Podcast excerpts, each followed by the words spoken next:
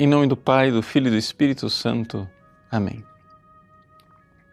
Meus queridos irmãos e irmãs, Jesus aqui vive uma controvérsia a respeito do sábado.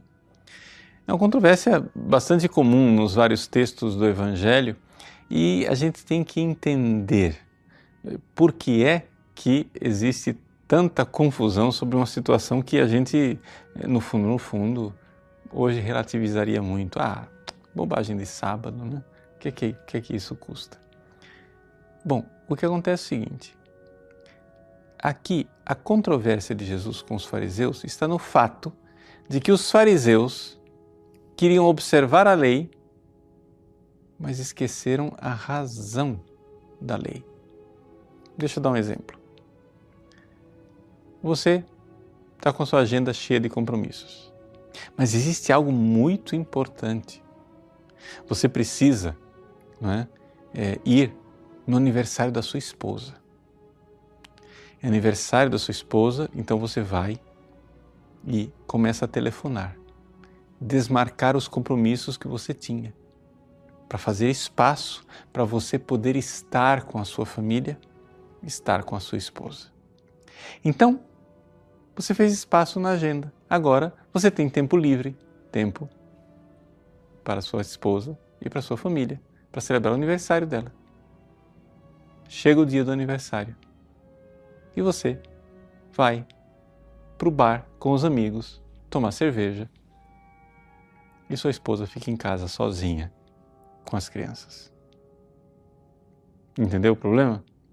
Ou seja, você fez o tempo livre, mas esqueceu da razão.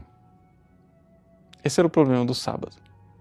Deus nos deu a lei do sábado, o terceiro mandamento, porque é algo que está na lei natural, está na própria natureza das coisas. Nós precisamos dar tempo para Deus. Nós precisamos pagar o dízimo do nosso tempo para Deus.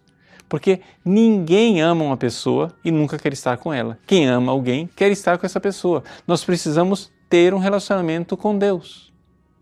E só é possível dando a Ele tempo. Se nós dermos a Deus tempo, o tempo da oração, o nosso convívio diário, nossa intimidade com Ele, este tempo dado a Deus irá fecundar a nossa vida então todas as outras atividades que nós fazemos estarão cheias de sentido e cheias de Deus. Mas os fariseus perderam a essência dessa lei.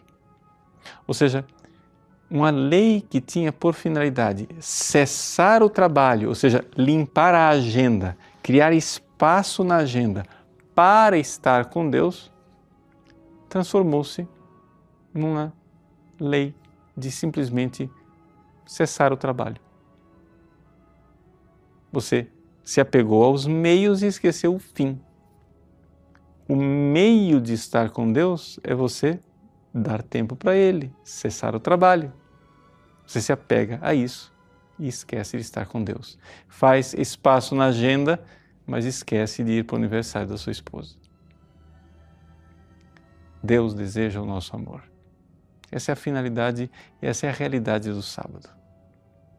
Aqui, Deus se apresenta como o esposo que quer se unir a nós, quer estar conosco. Ele quer o nosso tempo.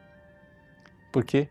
porque somente no tempo é que nós iremos ter este relacionamento amoroso em que, unidos a Deus cada vez mais, nós seremos transformados. Mas você não dá tempo para Deus, é? se você não oferece a Ele o sacrifício do seu tempo, quem é Deus para você? Deus é aquele cara que você tem uma listinha de obrigações e aí quando você, opa, rezei o texto, comunguei, fiz, pronto, me livrei de Deus.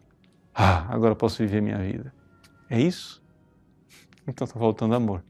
Você está vivendo os meios, observando os pequenos mandamentozinhos, mas não está observando a finalidade última. Não queira obedecer eh, leis para se livrar de Deus.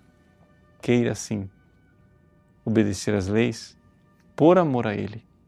E é isto que explica a controvérsia de Jesus com os fariseus a respeito do sábado. Deus abençoe você. Em nome do Pai, e do Filho e do Espírito Santo. Amém.